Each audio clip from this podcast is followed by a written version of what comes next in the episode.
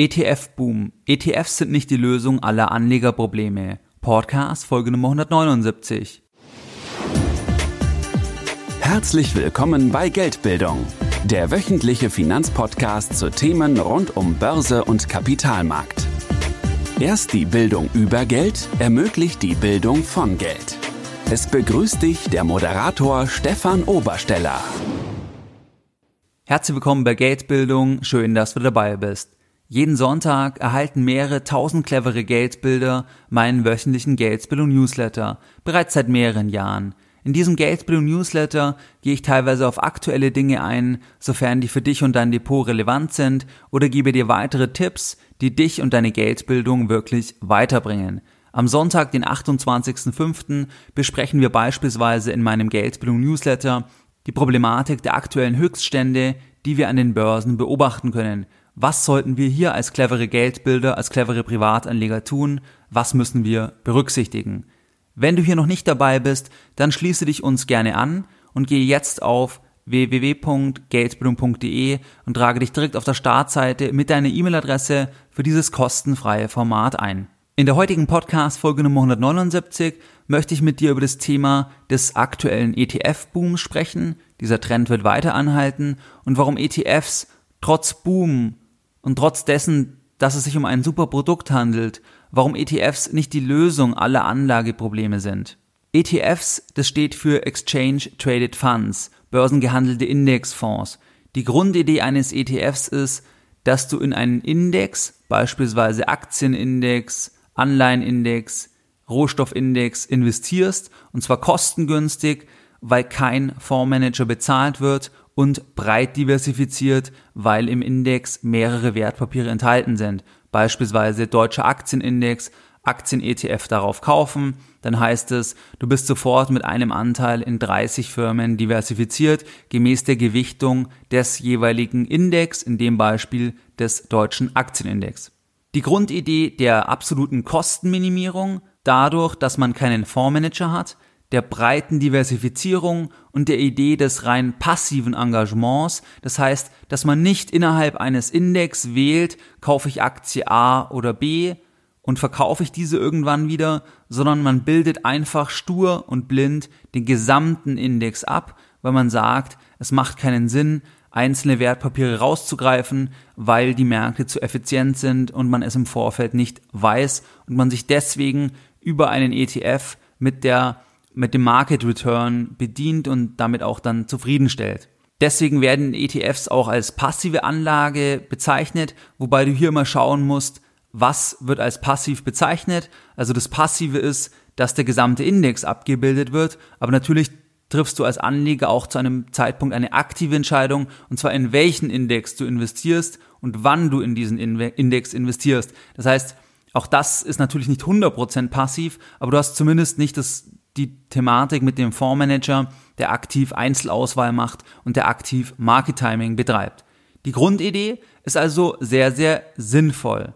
In den letzten Jahren ist die Branche rund um das Thema ETF extrem gewachsen. Das siehst du an vielen Portalen, die sich nur mit diesem Thema beschäftigen. Das siehst du an vielen Blogs, an vielen Podcasts, die sich auch diesem Thema zuwenden. Und das siehst du auch entsprechend in den Volumina. Das heißt, das verwaltete Vermögen in Europa in ETFs ist in den letzten Jahren sehr, sehr stark gewachsen.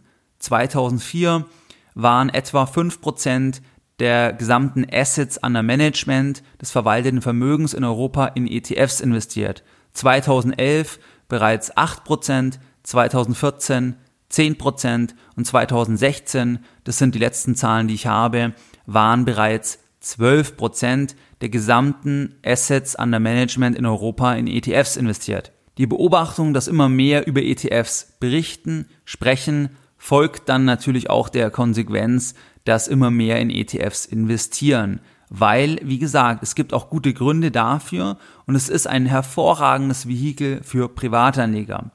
Es gibt jetzt aber einige Dinge, die aus meiner Sicht zu beobachten sind, die ich auch in vielen Zuschriften sehe bei Geldbildung, dass dieser ETF-Boom dazu führt, teilweise zumindest, dass manche Anleger dem Produkt ETF Sachen zuschreiben, was dieses Produkt gar nicht leisten kann.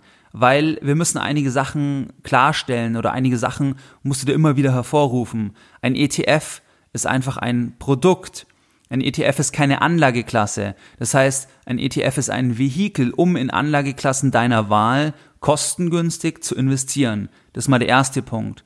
Und der zweite Punkt ist, dass ein ETF nicht nur, weil es ein ETF ist, eine gute Anlage ist, sondern dass du schauen musst, wie ist denn das Produkt ETF strukturiert und in was investiert der ETF genau? Weil es mittlerweile natürlich auch sehr, sehr viele unterschiedliche ETFs gibt, Strategie-ETFs und viele verschiedene Themen, weil man einfach dieses Label vermarkten kann, weil viele Anleger anspringen, wenn sie einfach ETF lesen. Dann denken sie, ah ja, dann ist es ja eine gute Anlage. Das ist aber ganz wichtig, dass du hier immer differenziert schaust, in was investiert der ETF, also in welche Anlageklasse und auch, wie ist das Produkt aufgebaut. Ich verlinke dir auch in den Show Notes entsprechend die Podcast-Folge von mir, wo ich auf die wichtigsten Kriterien bei der ETF-Selektion eingehe. Jetzt möchte ich mit dir darüber sprechen, dass ETFs als Produkt, als Vehikel nicht alle Probleme lösen können und ich werde jetzt einige Probleme herausgreifen, die ich immer wieder auch per E-Mail bekomme oder auch in Diskussionen merke, dass viele glauben, dass ein ETF diese Probleme per se lösen kann, was aber das Produkt natürlich nicht kann. Kommen wir zum ersten Punkt. Ein ETF ist keine Lösung für die aktuelle Nullzinsphase. Warum ist es keine Lösung? Ein ETF kann ja gar keine Lösung sein, weil ein ETF ja nur das Produkt ist. Und wenn wir eine Nullzinsphase haben, dann heißt es ja, dass das Zinslevel abgesenkt ist, was in der Konsequenz natürlich heißt, dass die Anleihenrenditen sehr niedrig sind oder anders ausgedrückt, dass die Anleihenkurse sehr stark angestiegen sind, dass die Aktienpreise auch stark angestiegen sind, getrieben durch das billige Geld, auch die Immobilienpreise und dass du ja mit dem ETF in diese Anlageklassen investierst. Und wenn die jetzt stark gestiegen sind und du jetzt neu einsteigst, dann kann das ja keine Lösung für die Nullzinsphase sein, weil du beispielsweise, wenn du jetzt einen Anleihen-ETF kaufst, natürlich keine hohen Ausschüttungen bekommst, beziehungsweise die Rendite einfach sehr gering ist von den Anleihen, die sich in dem Index befinden, weil die Anleihen, die sich in dem Index befinden, wegen der Nullzinsphase bereits stark angestiegen sind, wenn die noch zum Beispiel eine Restlaufzeit von ein paar Jahren haben. Der erste Punkt, die Nullzinsphase kann nicht gelöst werden über ETFs oder es kann nicht die pauschale Antwort sein, ah ja, es gibt keine Zinsen mehr auf dem Tagesgeld, dann kaufe ich halt einen ETF, weil, wie gesagt, das Produkt hängt davon ab, von den Anlageklassen, in die du über das Produkt investierst. Und die sind natürlich auch entsprechend gestiegen. Anderes Beispiel, wenn du den deutschen Aktienindex kaufst über einen ETF, dann bekommst du die Dividendenrendite, wenn du einen ausschüttenden ETFs kaufst, die natürlich aktuell auf Basis der aktuellen Preise der Aktien, die sich ergibt. Und da kannst du nicht mehr bekommen oder irgendwas anderes, sondern das ist ja genau die Systematik des ETFs, dass dir das einfach stur abbildet und dir diese Rendite, Beispiel jetzt die Ausschüttungsrendite, liefert. Der zweite Punkt ist, dass du keine Risiken hast mit einem ETF, also dass man denkt, dass ein ETF die Risiken ausschaltet. Ein ETF schaltet ein Risiko weitestgehend aus, wenn der Index, den du kaufst mit dem ETF, wenn der schön breit gestreut ist. Es gibt grundsätzlich zwei Arten an Risiken. Und zwar einmal gibt es das systematische Risiko und das unsystematische Risiko. Das unsystematische Risiko, das ist ein Risiko, was du hast, wenn du eine einzelne Aktie beispielsweise kaufst. Wenn du E.ON kaufst oder die Deutsche Bank, dann hängst du natürlich von der Entscheidung total ab, was macht der Vorstand oder gibt es irgendwelche Probleme bei diesem bestimmten Unternehmen, was dieses eine Unternehmen betrifft. Das ist das sogenannte unsystematische Risiko. Dieses Risiko kannst du natürlich über einen ETF relativ ausmerzen, weil du ja diversifiziert investierst. Also wenn du beispielsweise einen MSCI World kaufst, dann sind über 1600 Firmen in dem Index enthalten und dann ist nicht mehr ganz so entscheidend, was der CEO der Deutschen Bank jetzt genau macht oder ein anderer CEO einer großen Gesellschaft, die sich in dem Index befindet, weil dann natürlich das kein so großes Gewicht mehr hat, weil der Anteil, den eine Aktie hat, der kann nicht so groß sein, logischerweise, wenn über 1600 Aktien in dem Index enthalten sind. Dieses Risiko, das unsystematische Risiko, kannst du natürlich wegdiversifizieren über einen ETF, wenn du den richtigen Index auswählst. Das systematische Risiko, dass die Weltwirtschaft einbricht, dass wir eine Massenarbeitslosigkeit sehen, dass sich das Zinslevel anhebt und dadurch die Aktienpreise abgesunken werden oder unter Druck geraten. Dieses systematische Risiko kannst du natürlich nicht über ein ETF ausmerzen, weil das hast du einfach immer. Das ist eigentlich einfach das Risiko, was du mit der Anlage im Gesamten verbunden hast. Gleichzeitig kannst du zu diesem systematischen Risiko, was sich aus der Anlageklasse aus dem Asset ergibt, kannst du auch noch Risiken haben, die sich aus dem Produkt ergeben. Wenn du beispielsweise an synthetische ETFs denkst, wenn du an das Thema Wertpapierleihe denkst und so weiter. Hier kannst du zusätzliche Risiken haben, die du wegen dem Produkt ETF hast. Dieses Risiko oder diese Risiken kannst du auch relativ ausschalten. Aber der Punkt einfach, nur weil du einen ETF kaufst, kannst du nicht alle Risiken ausschalten, sondern du bist natürlich weiterhin von dem Risiko von der Schwankung der Anlageklasse abhängig. Wie gesagt, unsystematische Risiko kannst du wegdiversifizieren, systematische Risiko nicht und gegebenenfalls hast du weitere Risiken über das Produkt ETF. Ein weiterer Punkt oder ein Problem, was ein ETF nicht pauschal lösen kann, ist das Problem der Altersarmut.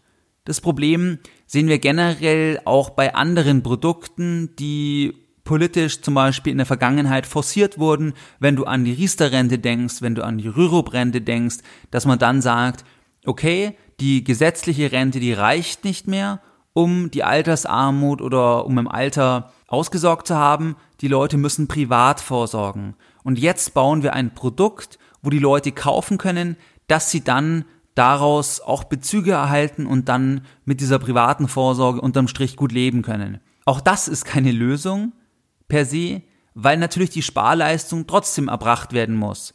Also du kannst vermeintliche Probleme der Altersarmut nicht mit einem ETF per se lösen, sondern nur dann lösen, wenn du natürlich auch viel sparen kannst. Weil das Produkt an sich bringt dir ja erstmal nichts, wenn du nur 20 Euro im Monat einzahlen kannst. Natürlich ein guter Start, aber dadurch kannst du niemals eine, ein, ein Depot aufbauen, wovon du dann im Alter substanzielle Beträge entnehmen kannst. Altersarmut kann also weder pauschal über Riester, Rürup, davon rate ich dir eh tendenziell ab, aber auch nicht über ETFs gelöst werden, weil du musst erstmal sparen können. Also die Personengruppe, die einfach nicht sparen kann, weil das gesamte monatliche Einkommen für die Lebenshaltung aufgebraucht wird, dann ist auch de, der ETF jetzt nicht die Lösung. Und hier muss man auch immer realistisch schauen. Also wenn man beispielsweise jetzt Mitte 50 ist und man kann nur 50 Euro im Monat sparen, dann wird da kein substanzieller Betrag zustande kommen, auch wenn das sehr bitter ist, mit 60 oder mit 62, weil das geht ja nicht. Du hast ja die Komponente, wie viel Kapital legst du an, welche Zeit hast du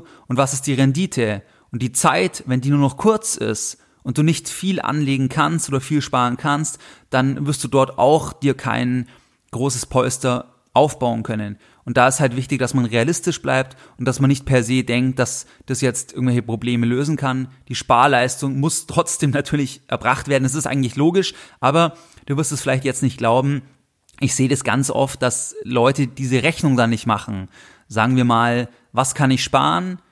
8% nehmen wir an bei dem Aktienengagement und was kommt dann an Summe hinten raus? Ist ja auch nur prognostiziert und ist es dann überhaupt ein relevanter Beitrag oder, oder macht es gar keinen Sinn, weil ich dann am Ende da ähm, 5000 Euro habe und ähm, das mir ohnehin auf die, die Grundsicherung oder die staatliche Förderung angerechnet wird.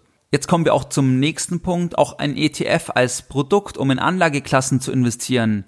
Auch das ist keine pauschale Lösung, für das Thema der finanziellen Freiheit oder dass man früh aufhören möchte zu arbeiten. Auch hier muss man natürlich die Sparleistung erbringen können, weil wenn du sagst, die am besten rentierendste Anlageklasse, das ist die Aktie, die hat in der Vergangenheit im Schnitt bei großen Indizes mit, sagen wir, 8% rentiert, dann kannst du auch ausrechnen, was kannst du sparen, wenn du mit 8% entsprechend XY Euro pro Monat, pro Jahr sparst, was für eine Summe kommt dann unterm Strich raus.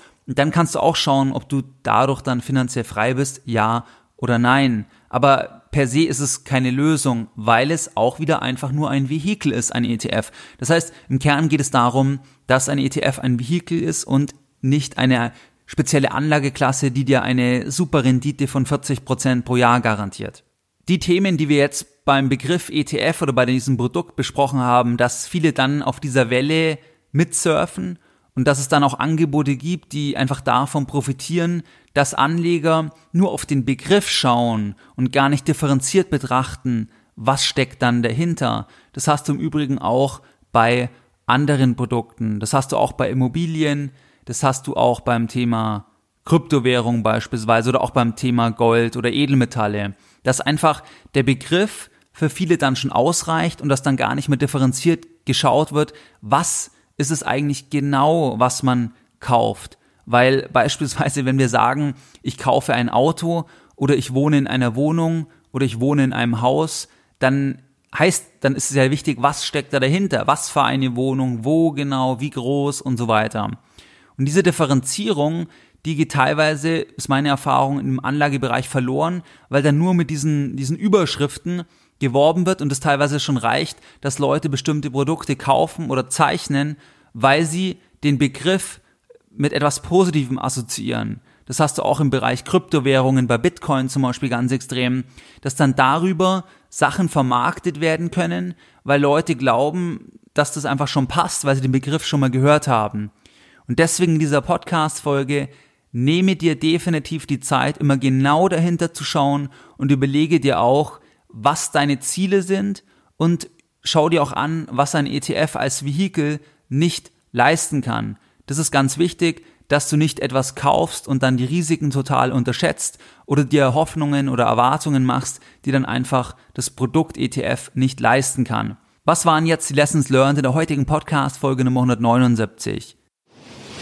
Deine Lessons learned in der heutigen Podcast-Folge. Das Thema ETFs ist in aller Munde. 2004 war 5% des gesamten verwalteten Vermögens in Europa in ETFs investiert. 2016 bereits 12%. Viele Anleger verbinden mit ETFs Dinge, die ein ETF nicht leisten kann. Ein ETF ist ein Produkt, es ist ein börsengehandelter Indexfonds, mit dem du in einen Index investieren kannst, kostengünstig und ohne dass dann Stockpicking und Market Timing innerhalb von diesem Index betrieben wird. Was ein ETF nicht lösen kann, ist das Problem der aktuellen Nullzinsphase, der aktuellen Negativzinsphase. Ein ETF kann dir auch nicht alle Risiken ausschalten. Du hast weiterhin auch die Risiken, die mit der Anlageklasse verbunden sind, in die du investierst. Ein ETF ist auch keine Lösung für Altersarmut, wenn du keine hohe Sparleistung erbringen kannst. Ein ETF ist auch keine Lösung für finanzielle Freiheit, wenn du nicht viel sparen kannst und du kannst einfach die einfache Rechnung machen.